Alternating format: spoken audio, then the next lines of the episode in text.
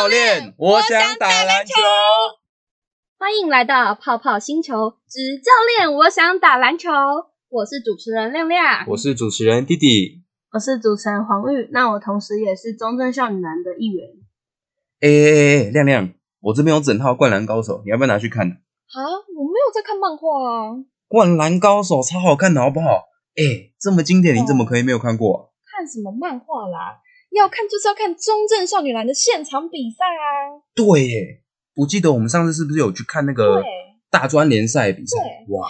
哎、欸，你还记不记得有球？哦，你说那个走到三分线，然后直接出手还投进，欸，那真的超强！怎么样？是不是比灌篮高手还好看啊？哎呀，对了对了，就算没有看过灌篮高手也没关系，嗯，但我们绝对不能错过中正少女篮在现场的表现。哎、欸，说到这个。你知不知道中正少女篮要代表学校参加全国赛啊？拜托，我中正女篮铁粉，怎么可能不知道？嗯，而且他们隔了这么久，又可以再次打进全国赛，谁不期待啊？对啊，对啊！本集节目有幸邀请到中正少女篮的教练和球员来分享他们共同经历的那些热血回忆。嗯，事不宜迟，那就让我们借由这次节目，一起更加认识中正少女篮吧。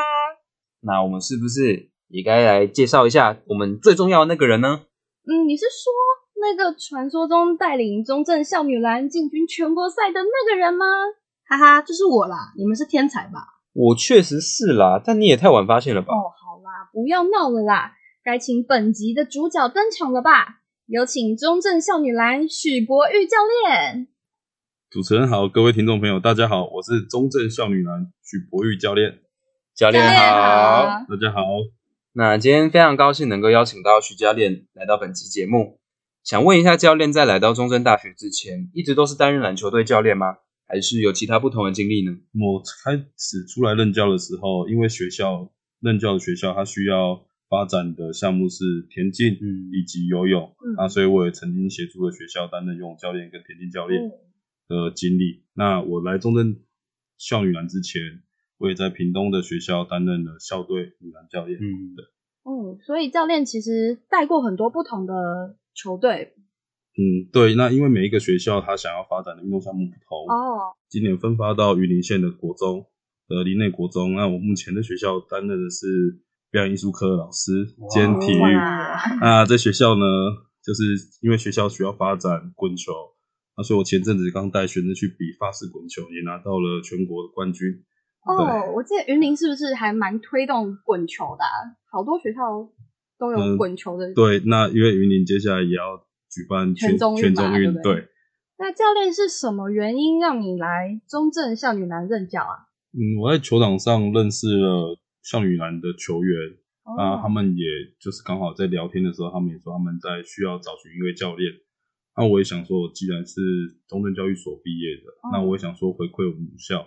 他发挥我的所学，他就想说，我就加入了协助校女篮的训练。哦，原来是这样哦！相信教练来到中正校女篮后，不是只有球员有所收获，嗯、教练在和他们相处之下，应该也看到了球员的成长。嗯，那接下来我们就来谈谈篮球教会我们的事情吧。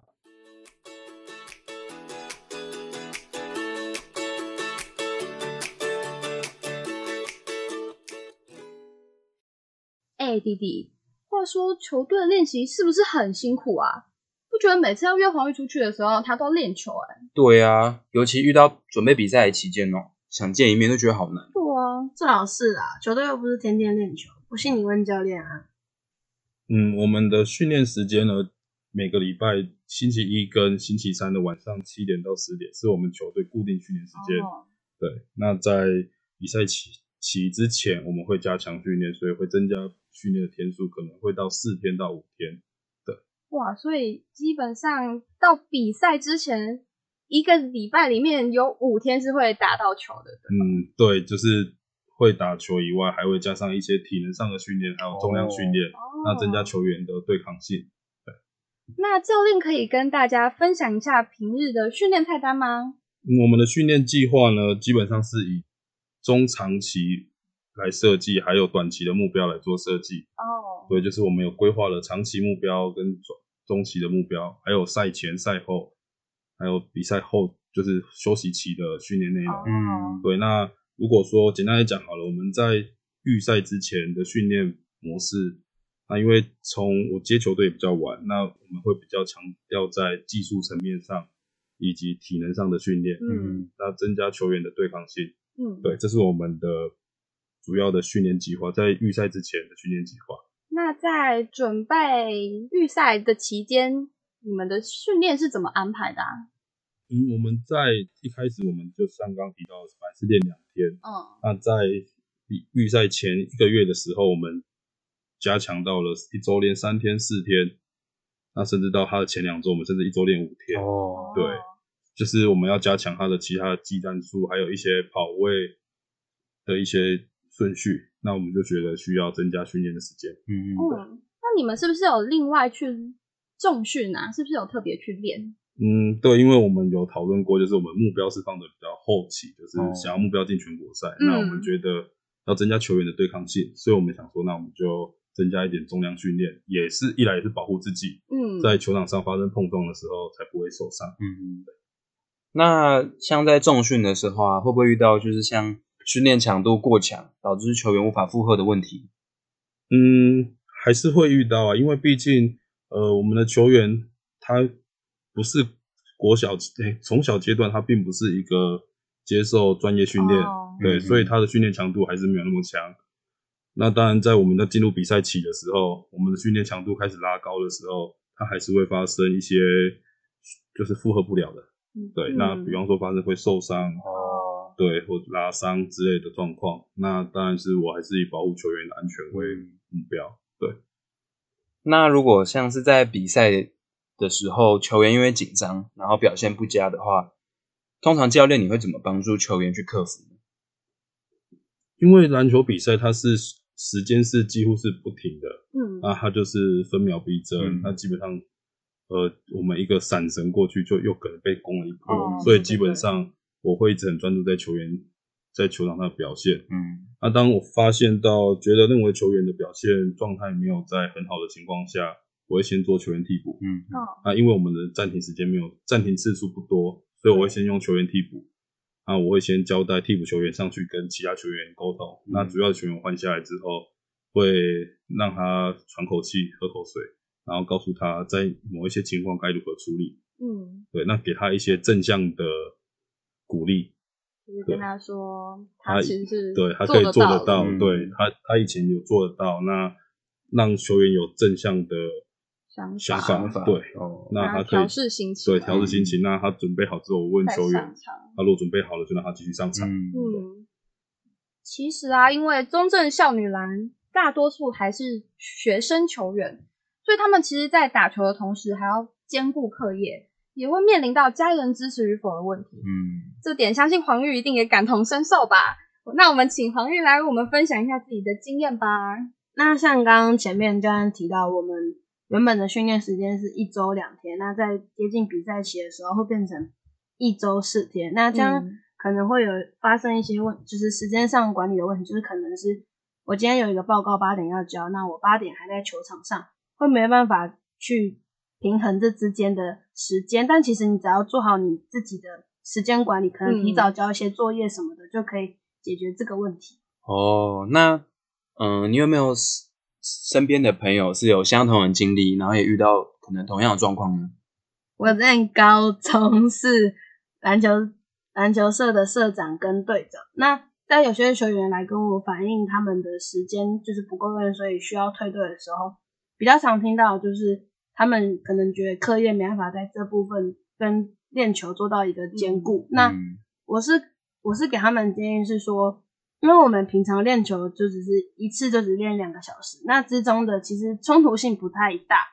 那为什么他们会有一种就是打球跟课业无法兼顾的感觉？那可能是因为他们自己就是没有在时间管理上做好，就没有去分配自己细节的时间，所以造成这样的困扰。那我们就我就会给予一些他们我我平常怎么解决这个问题的方法。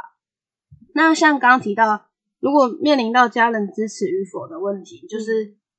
家人支持与否，可能家人会觉得你来参加社团啊、球队是来玩玩的，嗯，就是你有点没有，就是你也不会达到一个很高的名次什么，家人就觉得你只是不好好念书来玩。那我们这时候我会跟他们讲说，那其实我们可以用一些成绩啊、杯赛的名次来证明自己，不是只是来玩玩的，而是有努力、有收获、有努力、有收获的。就是要让家人知道，清楚知道自己要干嘛，对，知道自己的努力。同时，其实也很需要家人的包容跟就是接纳这样子。对，嗯，其实学生球员并不是想象中的那么容易。那如果今天是以教练的立场，如果遇到球员有这样的困扰的话，那教练会给予什么样的意见呢？嗯，球员基本上他们在国在大学阶段。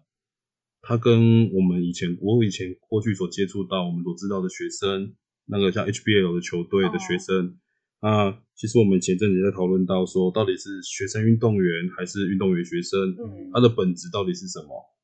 那我认为我们的少女篮的本质应该还是在学业之上，嗯嗯，啊，不过我觉得加入了球队，其实他可以学会的是时间管理，对，对，因为他本来这个表定的时间就是要练球时间。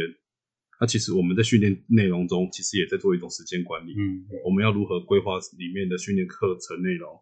那其实我觉得我一直在灌输球员的观念是：如果你选择进了少女篮，那你就要把你的时间做好规划，嗯，而不应该是两头空。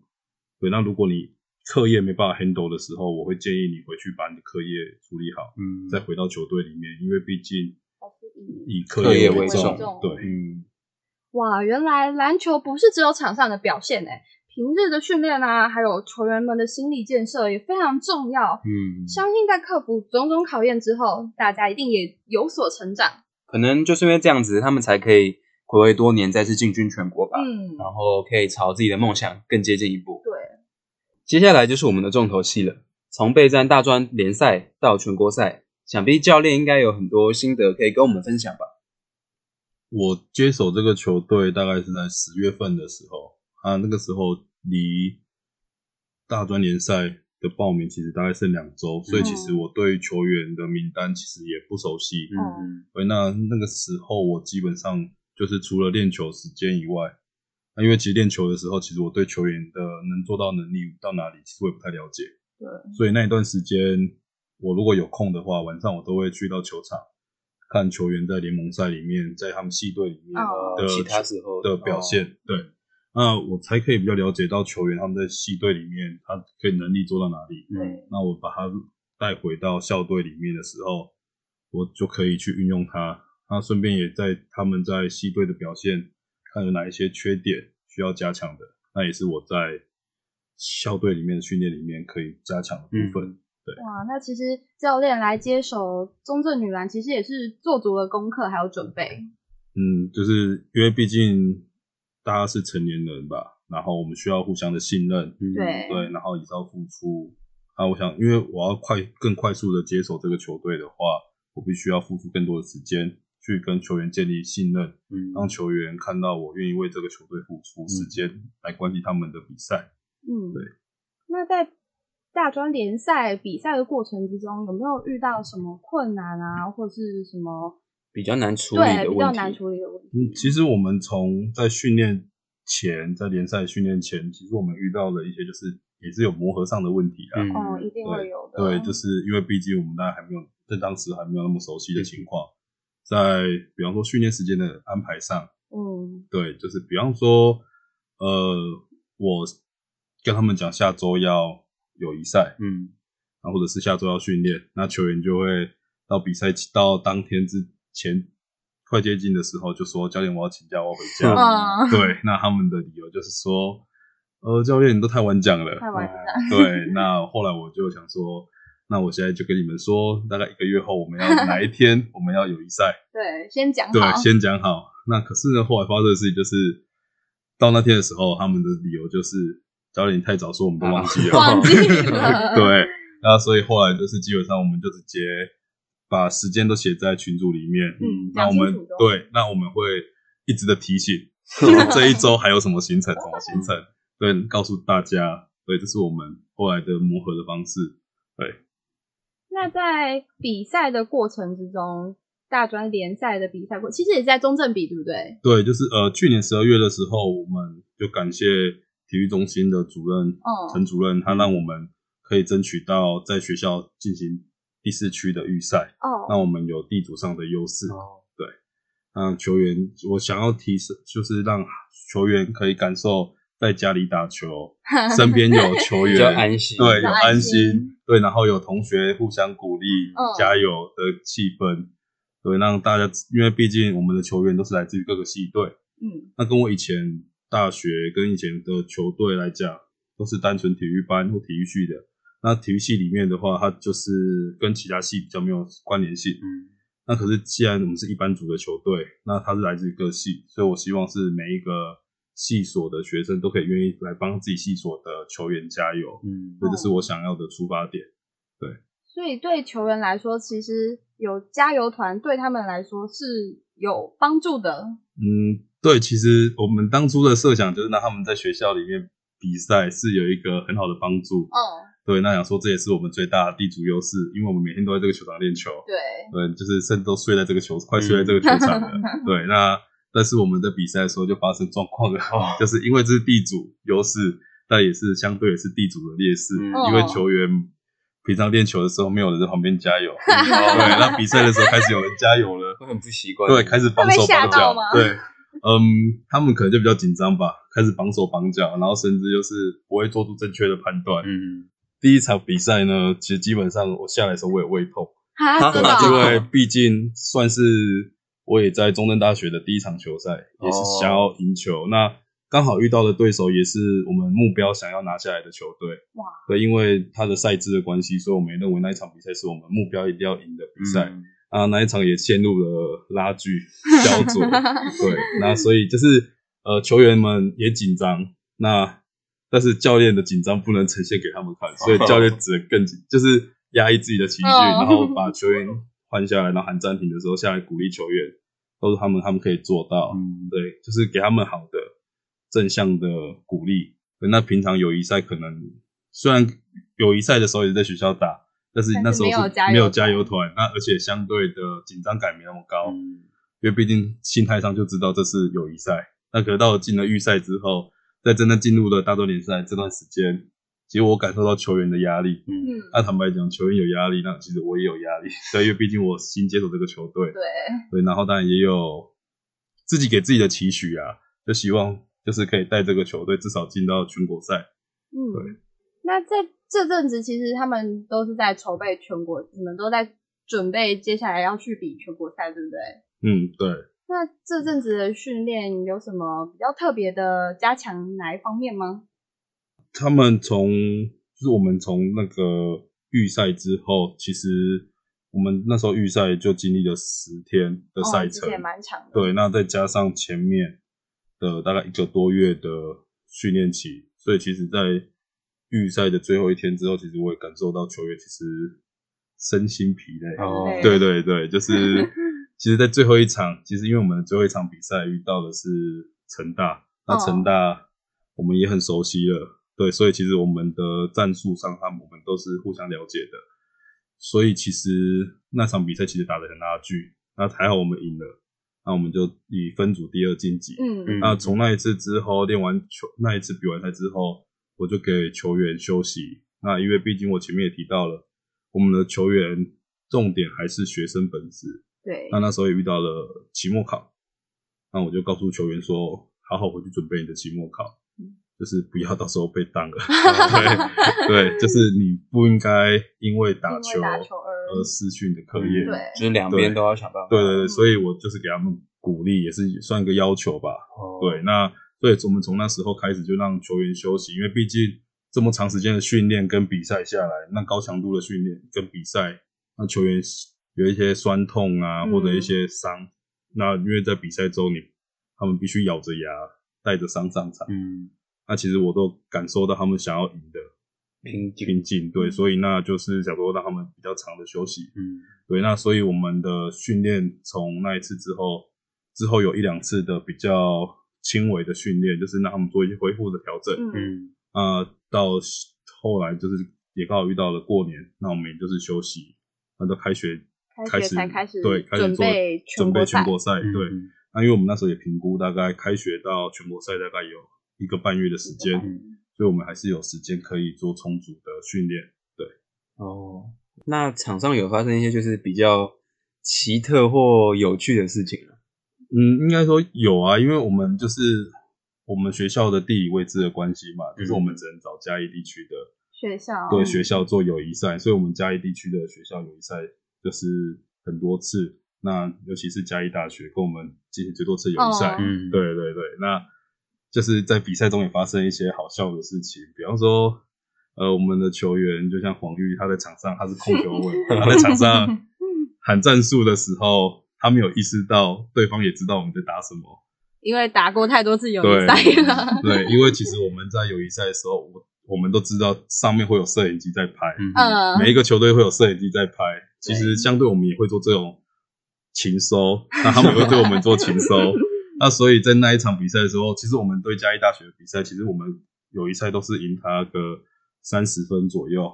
嗯，对，啊，那一场比赛的时候，其实我们一一直都在拉锯。嗯，对，就是到了第三节，我们分数还没有拉开，就是大专联赛。对，大专联赛预赛的时候。预赛的时候。对，那就是我就把就是呃球员在场上也一直失误啊。呃其实我感觉到，就是黄玉他在场上也是开始不知所措，一直发生失误，到底怎么球都传。那我就把他换下来，我就跟他说了一句话：你有没有发现，你喊的战术，对方会喊，也会跟着你喊一次。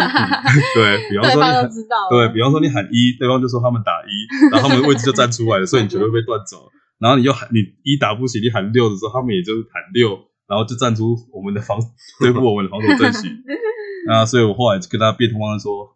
你不要再喊数字了，嗯，你直接喊战术的名称，嗯，对，那这个方式对方就不知道我们到底要打哪一套战术，哦，对对对，对，因为他们他们当初情收到的是数字代号，数字代号，但是不知道数字代号它原来实际的名称，哦，对，那这时候就是有破解，那我们后来就是分数有拉开，对，就是还是要比赛场上还是要临机应变，啊，对对对，因为其实篮球场上就是随时都是变化莫测，嗯，对。